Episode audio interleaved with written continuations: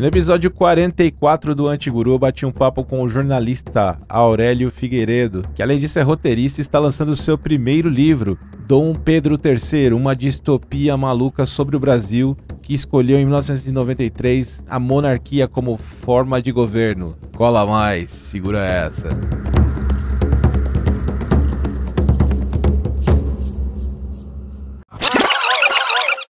Em Brasília, hora de dançar ska.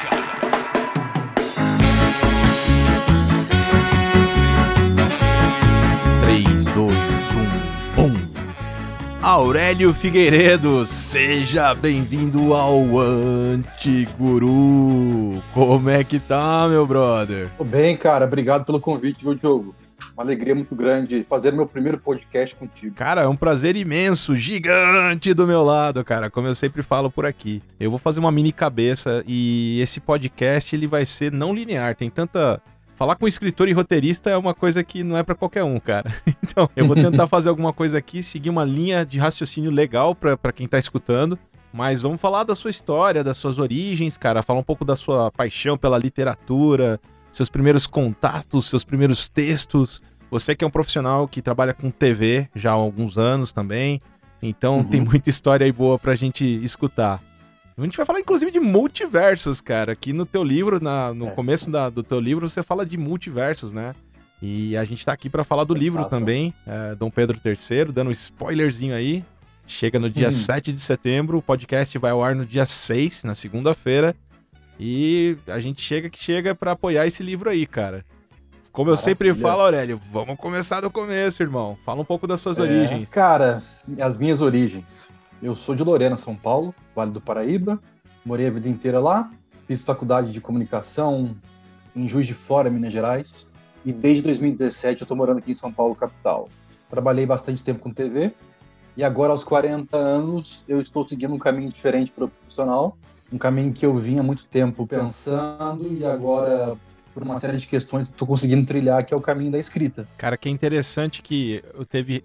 Recentemente aqui a gente recebeu o André Taqueda, um amigo que trabalhou comigo na Fox. A gente se conhece desde lá dos idos de- dos anos 2000, das baladas aqui alternativas de São Paulo. Ele é um escritor né, da literatura pop. E ele tá, tá num caminho é, um pouco ao, ao contrário ao teu. Ele começou como escritor e daí foi indo pra comunicação. Ele hoje já é um diretor de conteúdo nos canais da Disney. E é interessante ver, receber pessoas que estão trilhando aí um caminho oposto, né, cara? Descobrindo a literatura e escrevendo aí, cara. Porque você já tem experiência como roteirista, né, cara? Já, eu. A minha trajetória em televisão começou no jornalismo, que é a minha formação de origem, né? Trabalhei como editor de texto, redator, eh, chefe de reportagem. Aí, dentro da mesma televisão, eu mudei para o setor de programação. Estratégia, licenciamento de conteúdo, área do Ibope também, audiência, né? E eu fiquei alguns anos trabalhando com programação em duas emissoras, em três emissoras. Eu trabalhei na TV Aparecida, na TV Paeterno e na TV Globo Rio. Eu trabalhei na área de programação. No entanto, há muito tempo, é, antes mesmo da faculdade, eu sempre, eu sempre gostei de escrita, mas por N motivos eu nunca dei atenção para isso, eu acho, como eu deveria dar. Não sei te falar por quê. Acho que são momentos da vida, né? E em 2019, em 2019, vai completar agora dois anos, 4 de setembro de 2019, meu avô, meu avô querido, morreu. Ele morreu e com a morte dele eu fiquei muito sentido e eu voltei a escrever. Depois de muito tempo com a morte dele, eu voltei a escrever sobre os meus sentimentos, as minhas ideias, ou seja, a morte do meu avô, que foi tão generoso comigo em vida, também me deu isso. A retomada de um caminho que eu tinha deixado lá para trás e comecei a retomar. 2019 isso, né? Aí 2020 estava trabalhando, teve a pandemia. Aí com a pandemia eu tive uma entre safra de trabalho. Nessa entre safra que eu fiquei bem ocioso, falei, é agora. É hora de escrever. Tempo pra refletir, né, cara? Exatamente. E desde então, é, setembro de 2020, eu voltei a escrever em 2019, tive algumas ideias de livro. Setembro de 2020, um ano depois da morte do meu avô, eu comecei a escrever. E agora não tem volta Você mais. colocou em prática aí as teorias do Domênico de Masi, né, cara? Do ócio criativo, né, cara? Exato. É, Acho que muita gente criativo. acabou se descobrindo, né? Eu já comentei isso em alguns podcasts aqui. Eu, e eu tava comentando contigo no off, né, cara, que eu tava numa toada também, trabalhei em canal de entretenimento durante sete anos e tava querendo sair, fazer outras coisas, e o podcast foi idealizado em 2019. Aí veio a pandemia e tal, e acabei continuando na área de trabalho que eu, que eu atuo. E, mas eu, eu falei, não, cara, vamos fazer podcast. Não dá para encontrar amigos, não dá para fazer nada, vamos fazer um networking, conversar com pessoas legais, trazer o pessoal que tem histórias aí incríveis. Eu sempre falo que esse podcast é de pessoas comuns com histórias incríveis, cara. É, eu, eu concordo contigo. Eu também é, independentemente do sucesso, se eu farei sucesso ou não, eu sempre vou escrever, porque eu sinto que é minha missão de vida. Mas se porventura eu tiver algum sucesso, quero continuar sendo a mesma pessoa, porque eu acredito nisso que você acredita. Pessoas comuns com histórias, com histórias extraordinárias, que todo mundo tem. Todo mundo tem. É, eu tava falando para você da minha amiga Júlia Prioli, que trabalhou comigo colega de trabalho na, nos canais Fox. Também já contei isso várias vezes eu gosto de falar sempre, é, porque a vida, cada, não é a arte que imita a vida, né? Não é a vida que imita a arte, é a arte que imita a vida. É, lá pelas tantas, a gente conversando sobre roteiros, eu falei, pô, Julia, tem uma história familiar, pessoal, que eu poderia dar um belo de um roteiro. Eu falei, Diogo. Não me contem, não me não. Eu falei assim, Diogo, não, que, cara, da onde você acha que vem 90% dos roteiros, cara? É disso. Eu é falei, disso. cara, pô, veio e tal. Nossa, cara, deixa de ser ingênuo. É a vida, né, cara? É, o Diogo, é, tem duas, três semanas eu estava estressadão aqui em São Paulo. Eu precisava ir para uma, uma cidade pequena, ficar vendo a natureza, ficar vendo pouca gente. Fui para Quatro, Minas Gerais. Aí, durante a semana eu tava lá, saí da pousada, fui, fui pro meio da praça, cidade com pouco movimento, pouco carro, as pessoas se cumprimentam ainda. Sentei ali em frente à igreja, vendo o mundo passar. De repente toca uma música. Aí para a música, comunicamos o falecimento de fulano de tal o velório será em tal Incrível, lugar. né, então, cara? Aí volta a música. Cara, eu peguei essa ideia e já coloquei no meu segundo livro. é incrível. E eu não sei se a gente vai falar de multiversos aqui, cara. Hoje vai ser um, um tudologia aqui, cara. É, engraçado é o seguinte, quando eu vou pro interior, cara, eu acho que isso tem várias, vários fatores que implicam nisso, mas quando eu vou pro interior, a minha sensação é de que o tempo passa de uma maneira diferente. E talvez seja a questão de você ter menos pressão. A gente mora em São Paulo, né, cara, capital. Aqui é. A vida é hardcore aqui, né, cara? E eu já tô aqui, exato. você também. A gente já tá aqui há vários anos, então a gente já tá adaptado. Mas é muito mais hardcore, né, cara? As distâncias são maiores, o, o, o trânsito é pesado. Você tem a poluição visual que é pesada, o concreto, né, cara? Aquela história exato. toda. E eu imagino que essa experiência de ir pro interior que você teve, cara, para quem tá escrevendo, deve ser um um ah, desfrute total, né, ideias. cara? Várias ideias. Inclu... Não, eu sou um caipira, cara. Eu sou um caipira e tenho orgulho da minha tradição. Eu tô em São Paulo por uma questão profissional e familiar, mas o meu coração, a minha, a minha, traje... a minha essência está lá no, no interior, no Vale do Paraíba. É, o e... Vale do Paraíba que é cheio de história, né, cara? Você que é de Lorena ali, que tá ali num, num circuito ali do lado de Aparecida, Guaratinguetá, é... Cunha.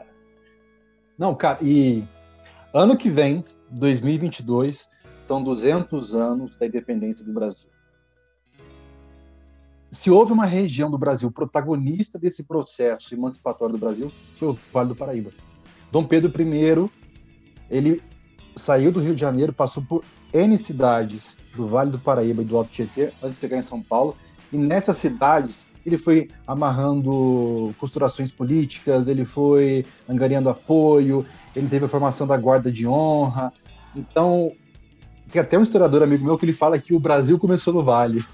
um pouco ao é, um é bem audacioso. Por aí, cara, e é bem por aí, né, Aurélio? É bem por aí. Você pega as cidades ali, a minha cidade de origem, Taubaté, foi uma das cinco mais ricas do estado até a década de 30, por conta da, do ciclo do café, né, cara? É, não, é, eu acho que o, o Vale do Paraíba, especialmente no segundo reinado, Dom Pedro II, com a produção cafeeira, era a elite econômica, social e política, né? Você pega, é, só para você ter uma ideia, a quantidade de nobres que foram designados por Dom Pedro II que são do Vale do Paraíba nessa época. Cara, o Dom Pedro II, que, como curiosidade, cara, é um cara fenomenal, né, cara? Ele falava 23 idiomas, né, cara? Dizem que 17 eram fluentes. É, o cara que. Um cara que lia em, lia em árabe e traduziu do árabe aquele clássico. Mil e uma noites, né? Exato, exatamente. É, Cara, Dom Pedro II, eu concordo contigo. É, historicamente, pelas informações que nós temos, é uma pessoa, um estadista admirável, né? Era um humano como qualquer um, tinha as suas questões. E essa questão do humano que me chama muito a atenção, porque imagina só comigo, o, Diogo, você que está ouvindo. Você tem um ano de idade, sua mãe morre. A Imperatriz Leopoldina morreu quando ele tinha um ano de idade. Uhum. Tem cinco anos, o seu pai e a sua madrasta vão embora, né? Que teve a questão, Dom Pedro abdicou, né? Sim. Ele fica sozinho, claro que ele tinha as irmãs ainda, tinha, né? O pessoal que tomava conta dele, mas em termos familiares, em termos afetivos, ele fica sozinho e sendo preparado para uma missão grandiosa, né? Então, esse lado humano dele, de, ele era chamado o órfão da nação, né? O órfão do Brasil, porque a mãe morreu cedo, o pai foi embora, ele nunca mais viu o pai, né? O pai, ele, pai foi embora em 31 e morreu em 1831. E, e, é isso aí, cara. Isso que eu ia comentar contigo, porque se, se você pensar na, na no, no período do Dom Pedro II, o pai dele foi embora muito cedo, cara. E abdicou em 1826, ele estava ali por alguns meses com o trono de Portugal, né, cara? Então, assim, era uma loucura naquela época. Cara, os caras cruzavam o Atlântico numa época que, cara, não tinha transatlântico, cara. Não tinha, não tinha transatlântico, não tinha telefone, não tinha nada. Então, Pedro II, aí para piorar a situação do ponto de vista humano, repetindo, porque tem a dimensão humana de qualquer personagem histórico. A situação, ele é obrigado a casar num casamento arranjado com uma princesa, né? E detalhe, ele foi enganado com relação à aparência da, da princesa, da imperatriz Teresa Cristina. Na, na hora de, arran de, arranjar o casamento para ele, que foi por, foi por procuração, apresentaram uma pintura para ele, um retrato, né? Ah, beleza, aprovado. Aí ela desembarca no Rio de Janeiro, em setembro de 43, e ela não é nada daquilo, ele tem que casar com ela, não tem como. Dizem que ele foi pioneiro na fotografia no Brasil, né? É, o cara que trouxe. Foi. Então talvez tenha um pouco dessa história aí, cara. Eu, eu...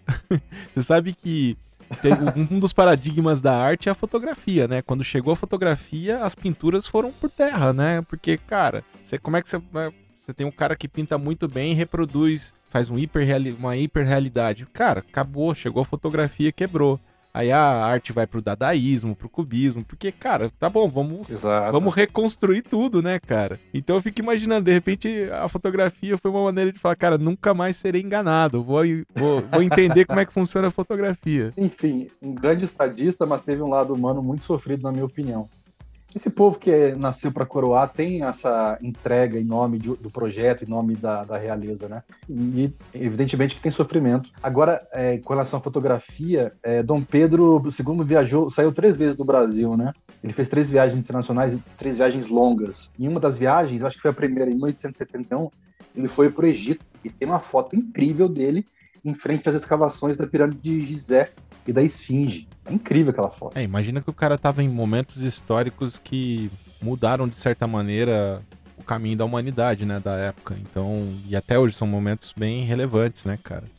As escavações da, das pirâmides, por exemplo, cara, quanta coisa que, que foi descoberta, né, cara, nas tumbas, nos, nos interiores das pirâmides e até hoje se tem descoberta, mas é, é, imagina que tava tudo começando aflorando naquela época, cara. Exato, e Dom Pedro um bom curioso que era, interessado em conhecimento, acompanhou isso. Nessa área do conhecimento também, por exemplo, né, na viagem que ele fez para os Estados Unidos, ele, o Grambel, né, do telefone, ele participou da, da Feira da Filadélfia, se eu não me engano, na qual o Grambel estava expondo o protótipo do telefone, e Dom Pedro II utilizou o equipamento. Nossa, isso aqui fa isso aqui você consegue ouvir por isso aqui. Então é um, é um personagem histórico fantástico. E eu sou suspeito para falar, muito suspeito. É, você, você citou aí o lado do sofrimento humano dele, né, cara? Um lado mais existencial. Mas ele também foi um cara que foi como um mecenas, né? Ele apoiou, por exemplo, o maestro Carlos Gomes, cara. Né? Sim. Antes dele ter é, condições, né, cara? Antes do estrelato aí, antes de lançar o Guarani, né, cara? Ele foi o cara que deu suporte aí, né? Que deu apoio é, incondicional para que ele pudesse é, vingar nesse mundo da, da música, né, cara? É, ele foi um mecenas não só para o Carlos Gomes, mas também para vários artistas plásticos. Se eu não me engano, o Vitor Meirelles, o Pedro Américo. Né? O Pedro Américo é famoso pelo quadro Independência ou Morte, né?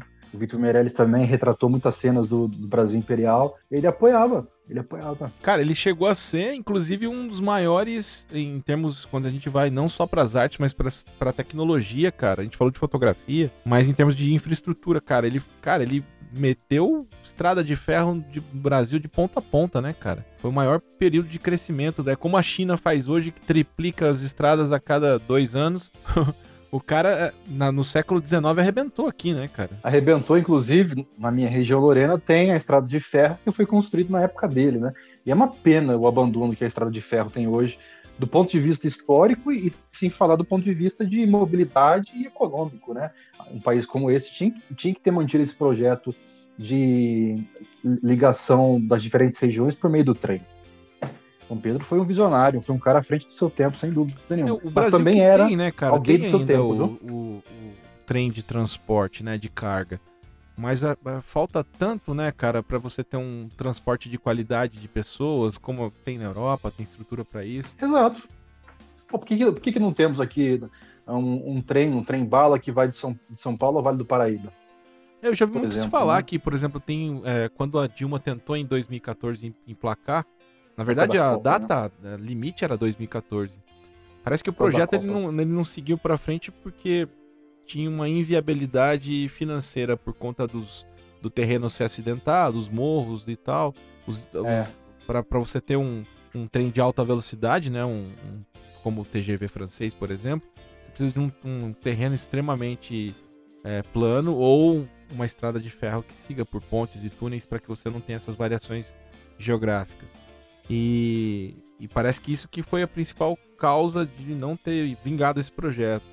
Mas, cara, se a gente pensa no metrô de Londres, que começou com o metrô a vapor, né, cara?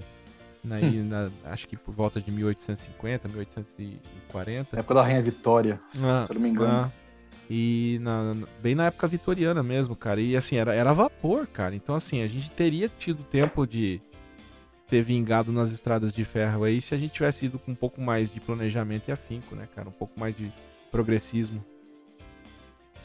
Mas Dom Pedro II, é, além de ser um visionário, também era alguém fruto do seu tempo. Né? Muito, é muito interessante pensar que, mesmo sendo abolicionista contra a escravidão, ele manteve a escravidão durante praticamente todo o seu reinado. Claro que não dependia só dele o fim da escravidão, mas é, ele foi um, um, grande imperador do Brasil e durante boa parte do seu reinado tinha escravos, né? Isso é muito coerente, isso é muito, é, isso mostra também que ele é alguém do seu tempo, inclusive com relação à sucessão. É, ele não preparou a princesa Isabel para ser a sucessora dele, como se ela, se fosse um homem, teria sido preparado. Se fosse um homem, talvez talvez, isso é fato, pesquisadores apontam isso, historiadores, talvez a monarquia tivesse continuado. Porque a Isabel, sendo mulher, preconceito da época de gênero, temos hoje, imagina, há mais de 100 anos. Ela era casada com um conde um francês, que não era muito simpático. O que, que rolava? Ah, se ela assumir o trono, quem que vai mandar vai ser o marido. E o marido é um estrangeiro. O marido não, não é simpático, o marido não sei o quê. Enfim, é, coisas do caminho que, de repente, num, num multiverso aí, isso pode ter acontecido, né, cara? Talvez um. É, a gente vai falar do teu livro né? aí, mas essa é uma outra possibilidade, né?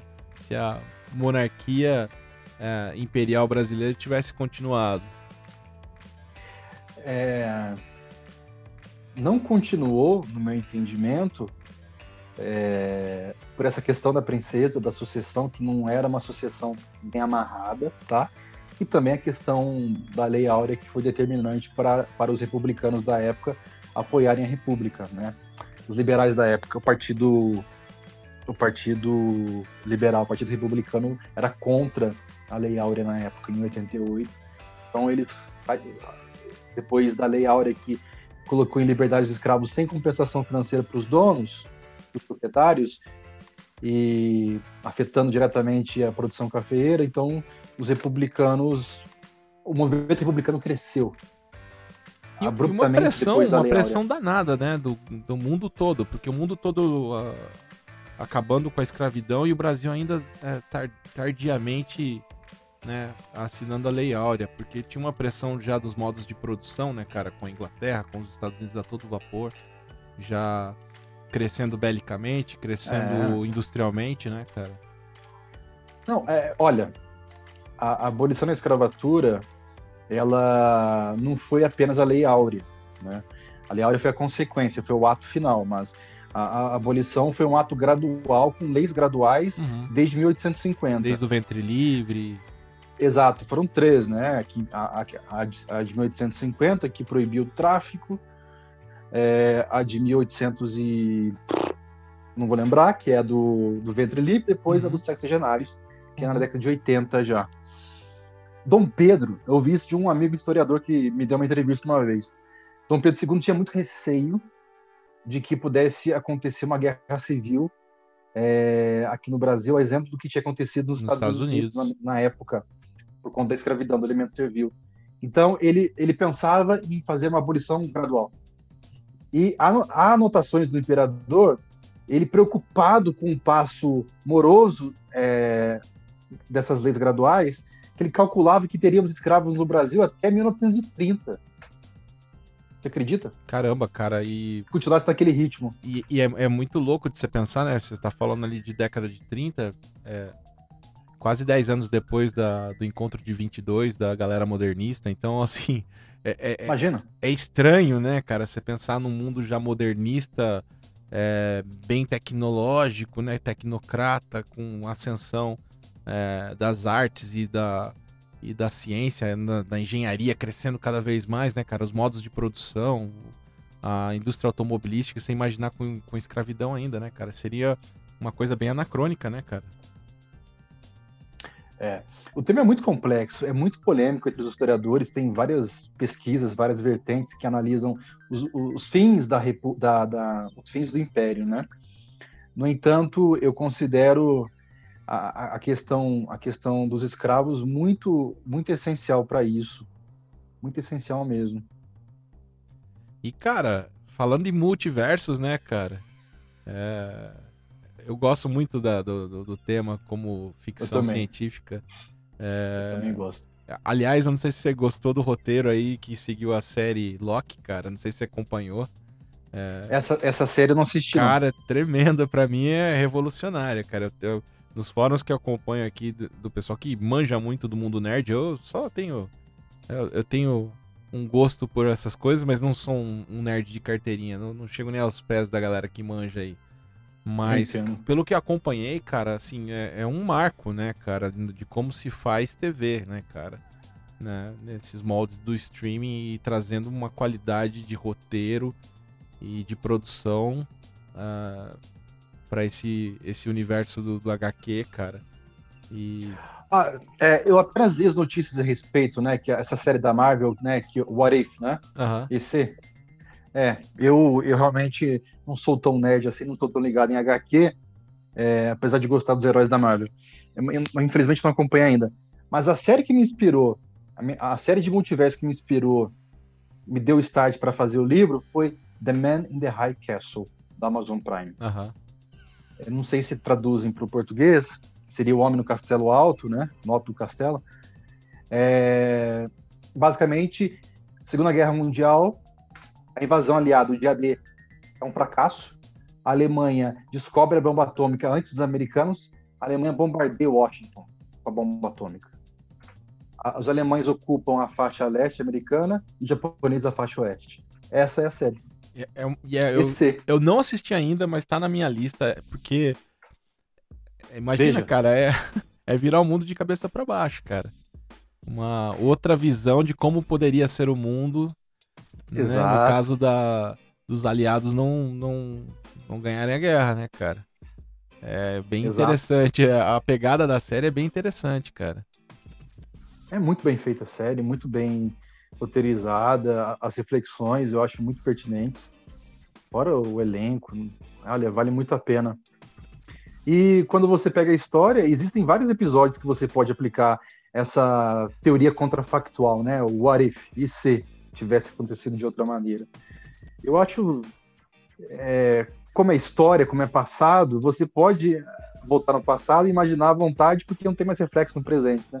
Então te dá uma liberdade para você e viajar, é, para você É interessante, né, cara? Netflix mesmo que fez um tempo atrás é, uh, aquela série que você poderia escolher os próximos passos, de qual caminho você seguiria. Se você pensar é, em filmes, mesmo filmes clássicos, você pode pegar um filme clássico e fazer uma releitura do filme com uma outra pegada, nessa encruzilhada para onde eu fui. Não, eu fui para outro caminho. E dá para sair roteiros maravilhosos aí, né, cara?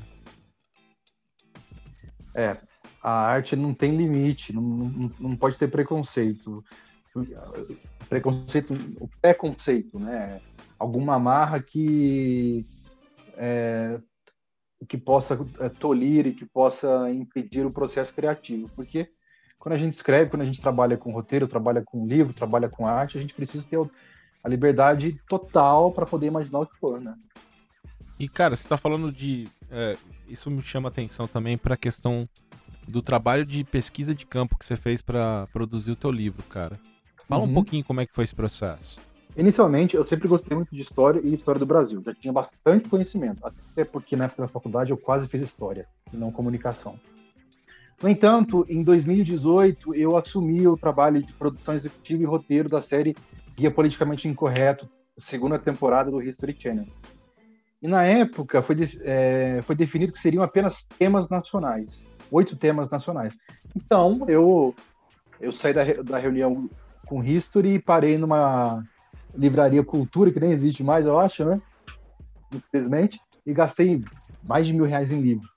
Comprei uma porrada de livro. Tremendo investimento. Comecei Exato, comecei a ler e, e, depois fui comprando outros livros e pesquisando. E eu fui e ao longo do processo, eu fui entrevistando, entrevistei mais de 30 historiadores. Gente muito capacitada, né? Gente muito interessada, muito interessante também. Então, com os livros e as entrevistas que eu fiz, eu adquiri mais conhecimento ainda sobre a história do Brasil. Por exemplo, é, em uma das entrevistas, eu fui gravar com historiadores em Canudos, na Bahia, no palco de guerra da Guerra de Canudos. Que demais, cara. Eu fui em loco, né?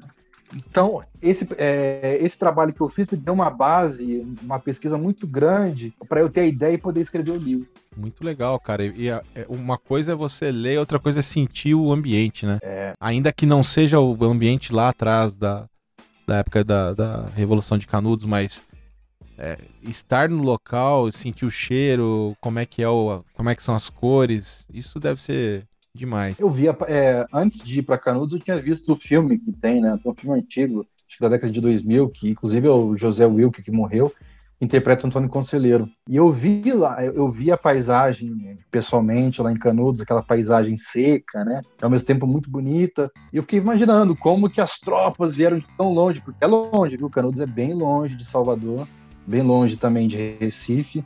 Imagina naquela época.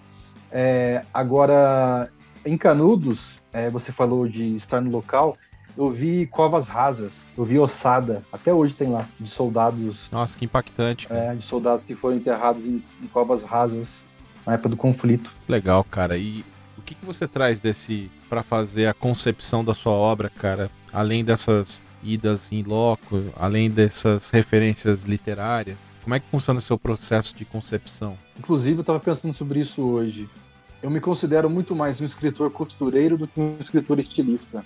Quer dizer o quê? Eu preciso ir para a rua, eu preciso conversar com as pessoas, ouvir histórias, e a partir dessas experiências que, que eu tenho as ideias e vou costurando. Para mim, tudo é fonte de inspiração para poder escrever. Eu acho que eu não consigo te apontar é, algo específico, olha, meu processo criativo tem que ser assim, não. Eu vejo que funciona muito a partir das experiências que eu tenho. Por exemplo, estou gravando um podcast com você hoje, nunca fiz um podcast antes. Fatalmente, isso me dá uma inspiração para poder escrever alguma coisa. Estava te contando também sobre quando eu fui para Minas Gerais, né? Sentei lá no meio da praça, vi aquela cena bucólica. São as experiências diferentes. O meu processo criativo tem a ver com as pessoas. Eu preciso de contato, ouvir, conversar com as pessoas, e é aí que nasce meu processo escrita. Legal, cara, porque eu a gente acaba escutando diversas histórias de pessoas diferentes E várias pessoas falam, cara, eu viajo, eu faço um caminho diferente, eu como uma coisa diferente, que são insights, né, cara, é, sensoriais, né? Você vai aguçar a visão, audição, paladar, olfato. Uma vez eu estava lendo uma matéria que falava sobre drogas alucinógenas e a gente, como numa condição normal e sóbria, nós temos ligações neurais que acontecem naturalmente. E quando você usa algum tipo de, de química que vai fazer conexões diferentes, você faz conexões que normalmente o seu cérebro não está acostumado. Então, vem a sinestesia, né? Que é sentir, sei lá, o cheiro da música, sentir é, fantástico, né? o gosto da cor, né, cara? E parece é, papo de maluco, mas não é, cara. São, não é, não são é. possibilidades, estatísticas que tem lá dentro das suas ligações neurais. Então você liga uma cor a um gosto. Então, assim, é, onde que eu quero chegar com essa digressão toda? Pô, faz esses impulsos, essas, uh, esses estímulos que a gente tem, para mim faz total sentido, cara. Eu não sou roteirista, nada assim, mas para mim, como pessoa comum que eu, eu, gosto muito de criatividade, eu gosto de, de sentir coisas diferentes, esses estímulos para mim, eles fazem total diferença. Fazem, fazem. A minha escrita, até então, eu escrevi um livro, escrevi no próximo, né? Eu gosto de escrever sobre relações humanas, ponto de vista histórico ou não, tá? Eu me identifico com essa linha, tá? Por exemplo, Gabriel Garcia Marques, O Amor nos Tempos do Cólera, aquele sofrimento todo. Claro que eu não escrevo assim, mas eu gosto de entrar no sentimento das pessoas. E para entrar, eu tenho uma sensibilidade bastante aguçada, eu tenho que bater um papo, eu tenho que ir para a rua, eu tenho que olhar, tenho que, que receber a experiência da pessoa.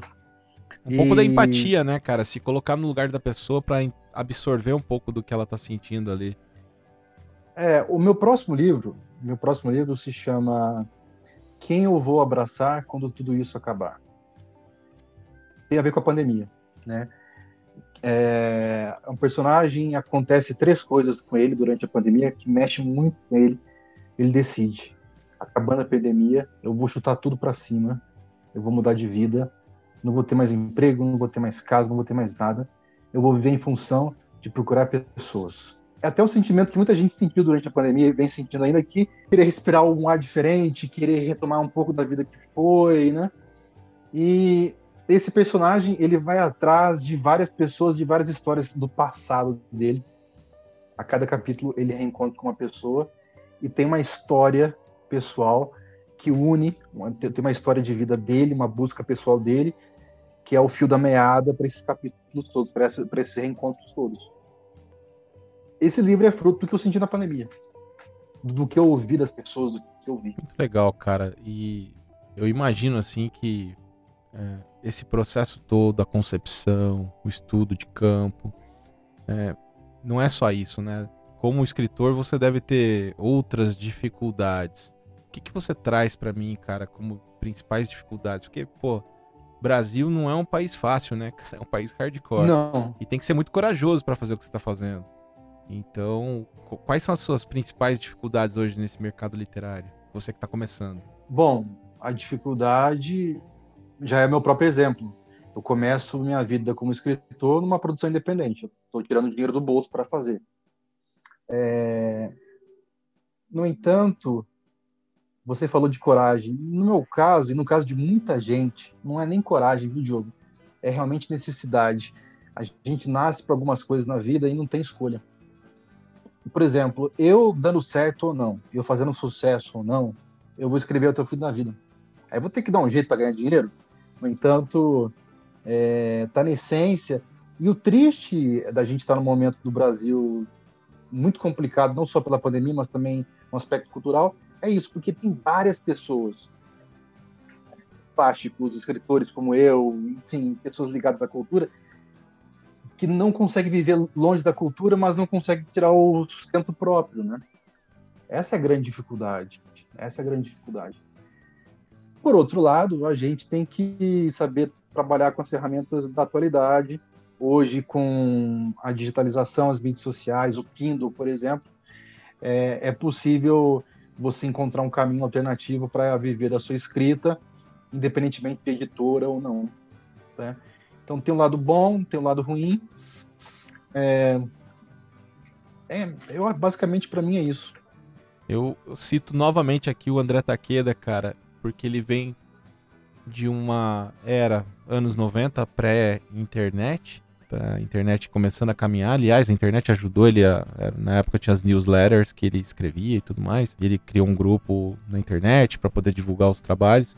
Mas ele conta, cara, o, os primeiros passos na literatura foi por Xerox, né, cara? Cópia, fotocópia, mandando aí pro pessoal da Folha, Álvaro Pereira Júnior, esses caras todos da época que faziam a diferença, continuam fazendo, aliás. E uma época muito mais romântica, né, cara? Hoje, como você falou, a gente ainda tem a internet, você consegue disponibilizar. Aliás, muito obrigado pela versão em primeira mão aí, que eu já comecei a ler do teu livro. Ainda não tive tempo de terminar, mas já comecei a ler. E como você falou, né, os Kindles da vida aí, os iPads e, e os, os, os notebooks da vida, eles ajudam pra caramba nesse processo. Né? Exato. Também tem a questão da indústria gráfica, que hoje há mais tecnologia que barateia a impressão. Antigamente, para você se lançar, tinha que imprimir 3 mil exemplares, porque nenhuma gráfica faria uma, uma tiragem menor. Hoje tem.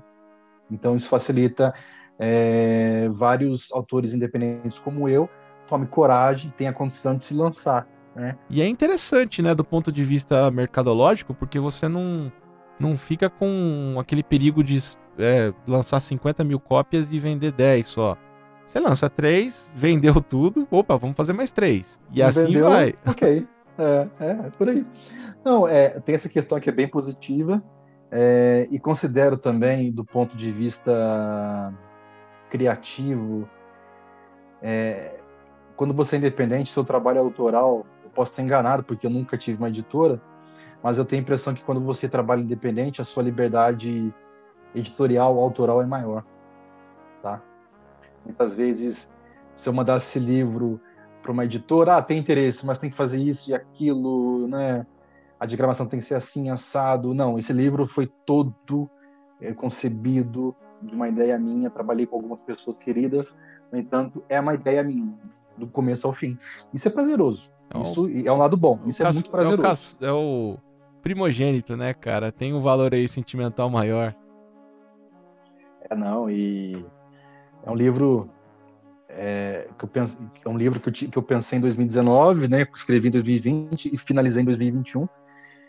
E só para finalizar aquele assunto, Diogo, é, a questão de trabalhar com cultura no Brasil é a mesma coisa do jogador de futebol que está na Série C ou Série B.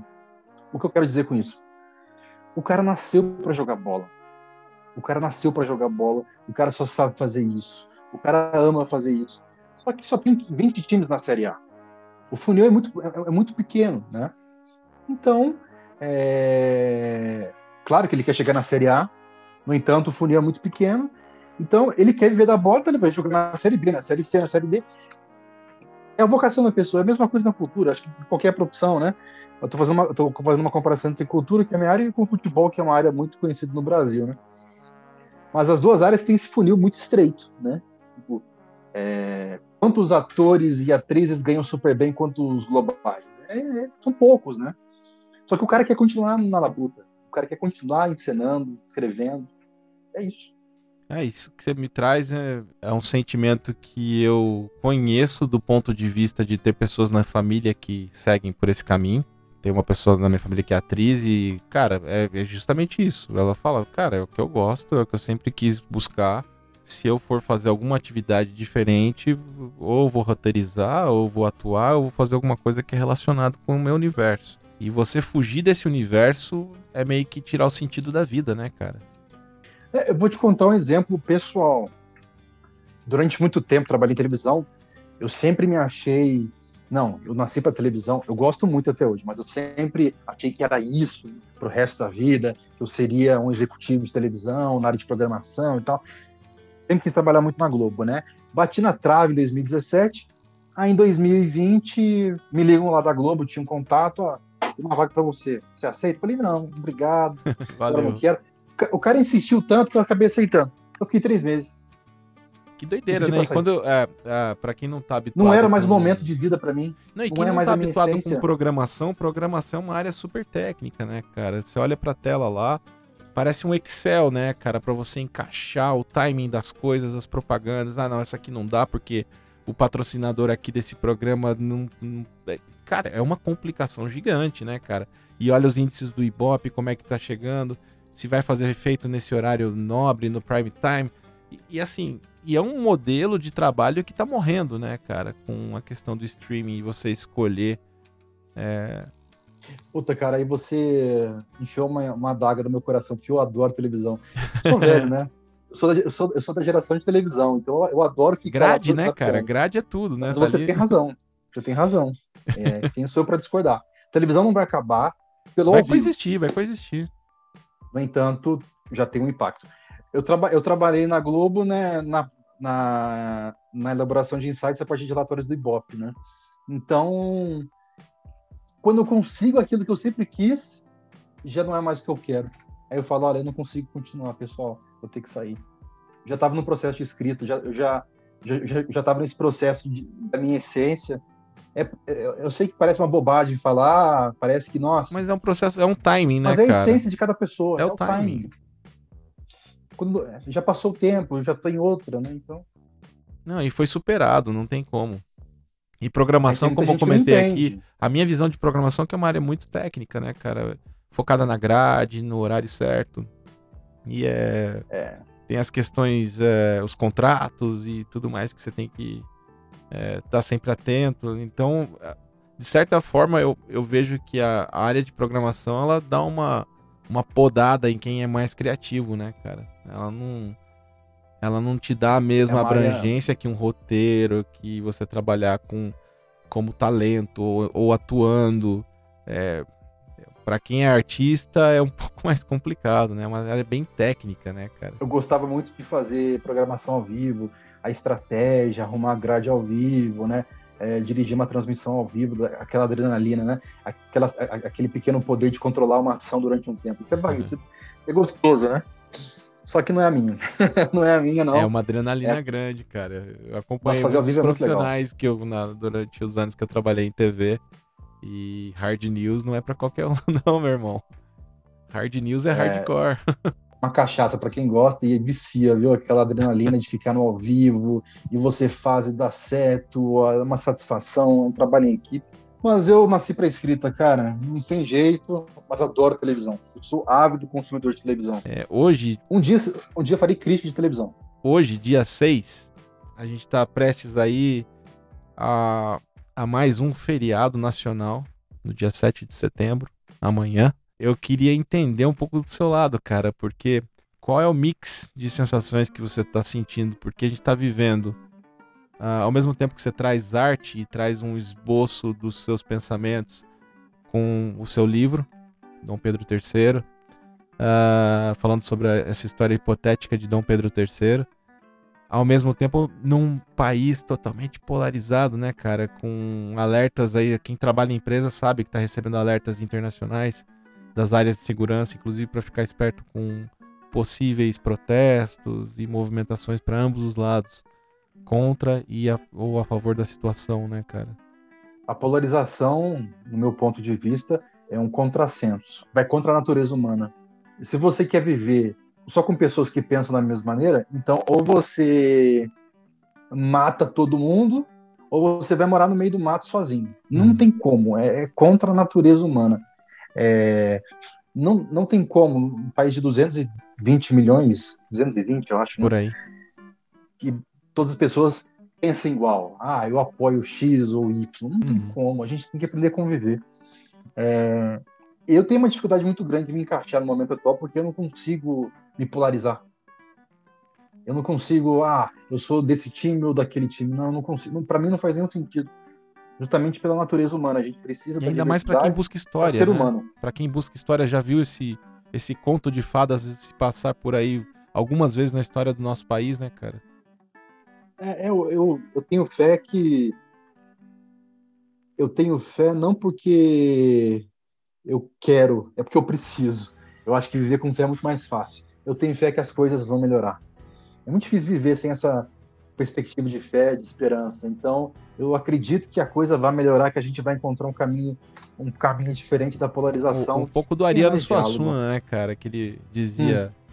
que ele não acha muito bobo ser otimista e também não vale a pena ser pessimista, então ele prefere ser um esperançoso, né, cara? Prefere ter esperança. Não, é, no meu livro eu escrevi uma frase que resume: a esperança é a mais bela das teimosias. É, ela, ela deixa a esperança, ela deixa espaço para que as coisas aconteçam. Ela não simplesmente delimita para o lado luz ou para o lado sombra, né, cara? Ela simplesmente deixa espaço para que as coisas aconteçam. Olha, por mais que não faça sentido em alguns momentos você ter esperança, a realidade de falar outra coisa, como é bom ter esperança, como é bom ser teimoso na, na, ao ter esperança, né? E o dia 7 de setembro é uma data cívica tão importante, eu espero que as pessoas tenham consciência de, de respeitar essa data do ponto de vista histórico. Não é simplesmente um momento para se protestar, cada um tem o seu direito, não estou criticando o protesto de ninguém, mas, no entanto, é, o dia 7 é um momento de identidade nacional, é isso que eu queria falar. As pessoas não se esqueçam disso. É que... que não é agregando, é dialogando que a gente vai manter o que a gente é. Bem isso, cara. Esse país foi construído por pessoas como se fosse uma coxa de retalhos, né, cara? Então, se você olha para o todo, não existe uma coisa homogênea. Não, simbolicamente cara, falando, né?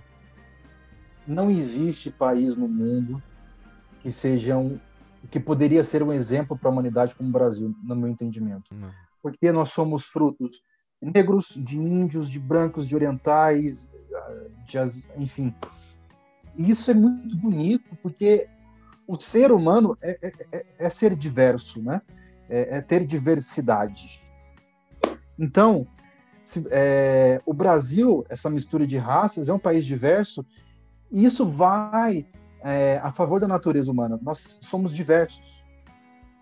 Então, o Brasil, essa é a grande riqueza do Brasil, na minha opinião. A gente deveria assumir isso é, como grande ativo, grande qualidade diferencial do Brasil para o mundo, sendo muito sincero. Eu tenho uma percepção. Em 2002 e 2003 eu morei nos Estados Unidos e ah, tive a oportunidade de estudar numa universidade lá e, e bom, num, um, numa das cadeiras que eu peguei de é, ciências políticas, eu estudei um artigo que falava sobre o American Melting Pot, que eles têm a concepção de que o, o, os Estados Unidos é uma grande sopa com várias misturas e tal. Aí eu, eu comentei com, com a mestre da, da cadeira, eu falei, cara, eu tenho uma percepção, eu venho de outro país, eu tenho uma percepção um pouco diferente. Para mim, os Estados Unidos é mais como uma salada. O meu país, que é um país miscigenado, assim como vários outros da América Latina, esses sim são um melting pot.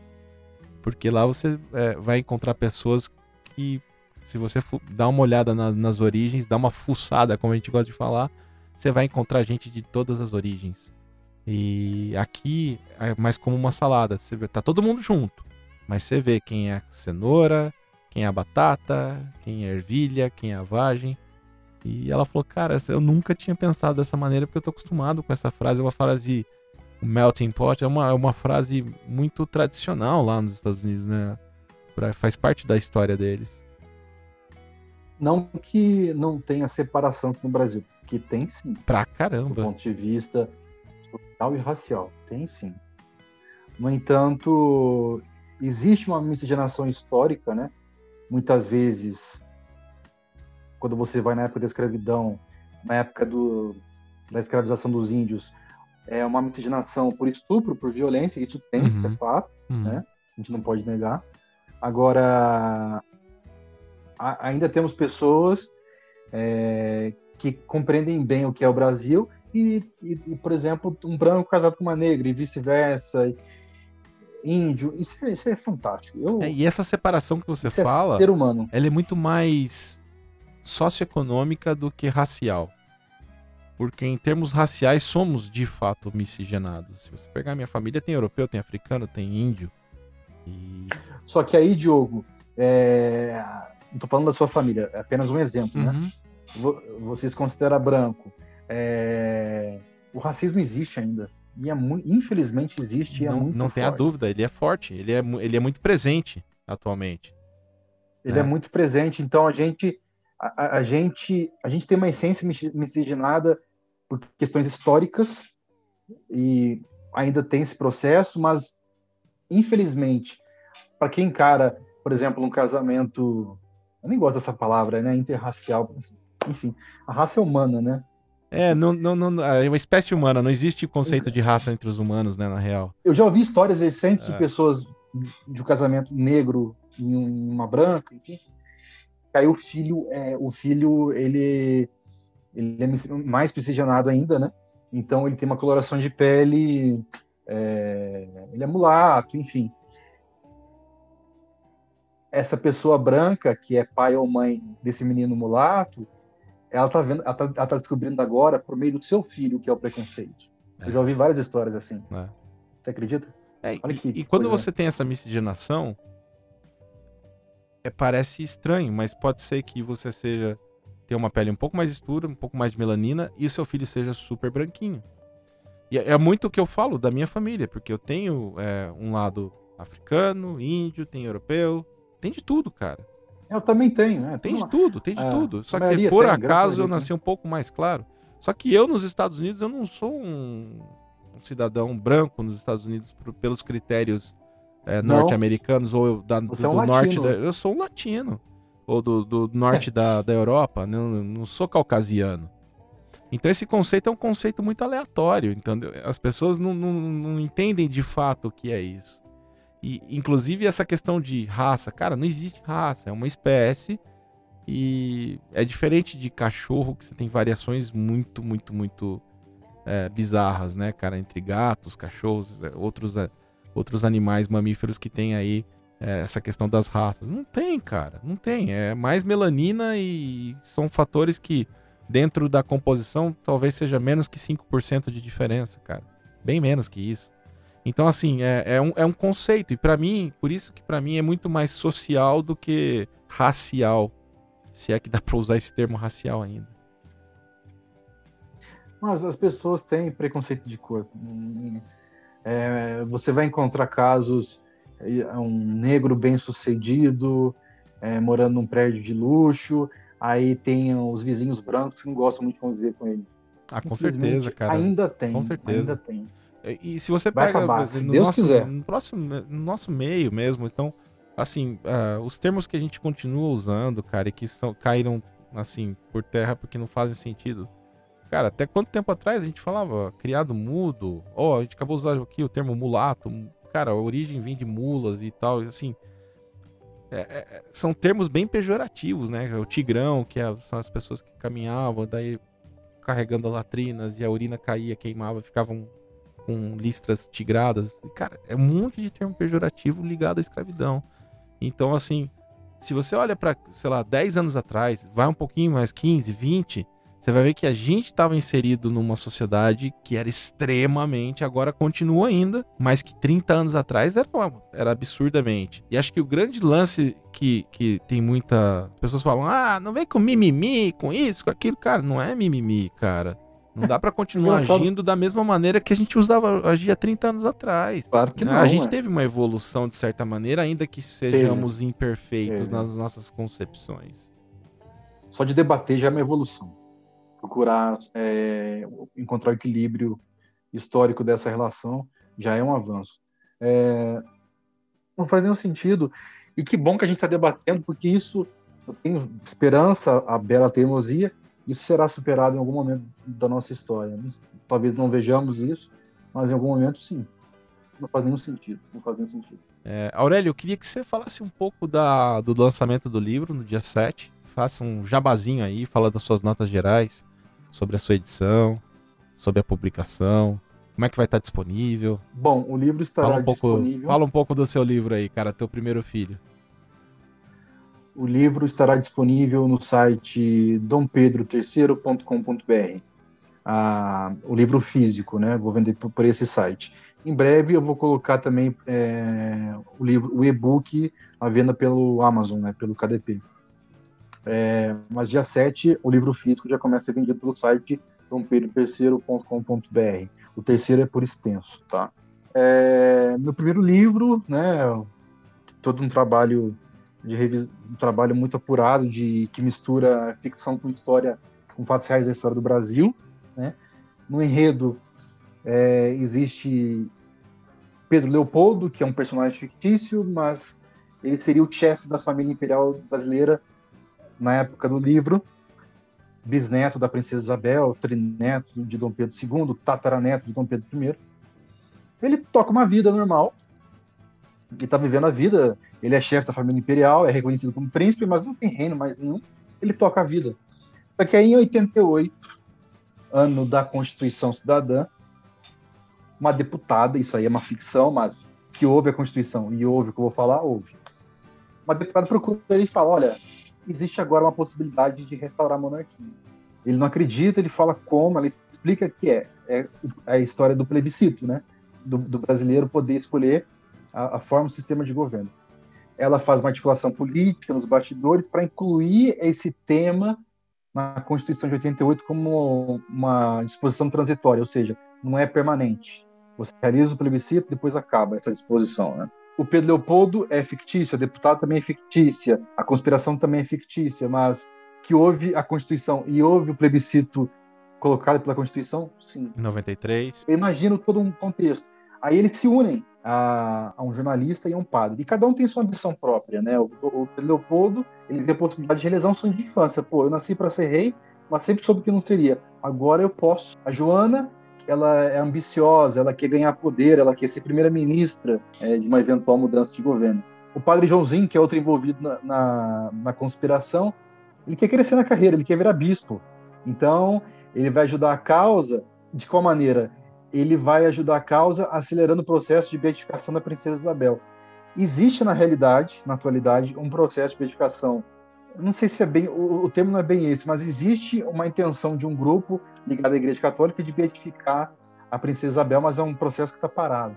Enfim, mas existe esse movimento. E, e, na minha história, o Padre Joãozinho, ele, ele quer beatificar a princesa Isabel e quer utilizar isso como estratégia é, do plano de restauração da monarquia. E do ponto de vista pessoal, ele fazendo isso, dando certo, pô, eu vou conseguir, eu vou conseguir virar bispo, que é crescer na carreira. E o Clóvis, o jornalista, que é o quarto membro da Santa Aliança, né, digamos assim, ele, ele quer participar também por questões pessoais. Uma das questões pessoais é que ele quer se tornar um membro da Academia Brasileira de Letras. Ele quer ganhar prestígio para ser chamado de imortal. Então, cada um com a sua ambição própria, eles se unem em, em, em prol desse projeto da restauração Aí acontece uma série de eventos sociais, políticos, econômicos, de 88 até 93. Aí em 93 tem o plebiscito.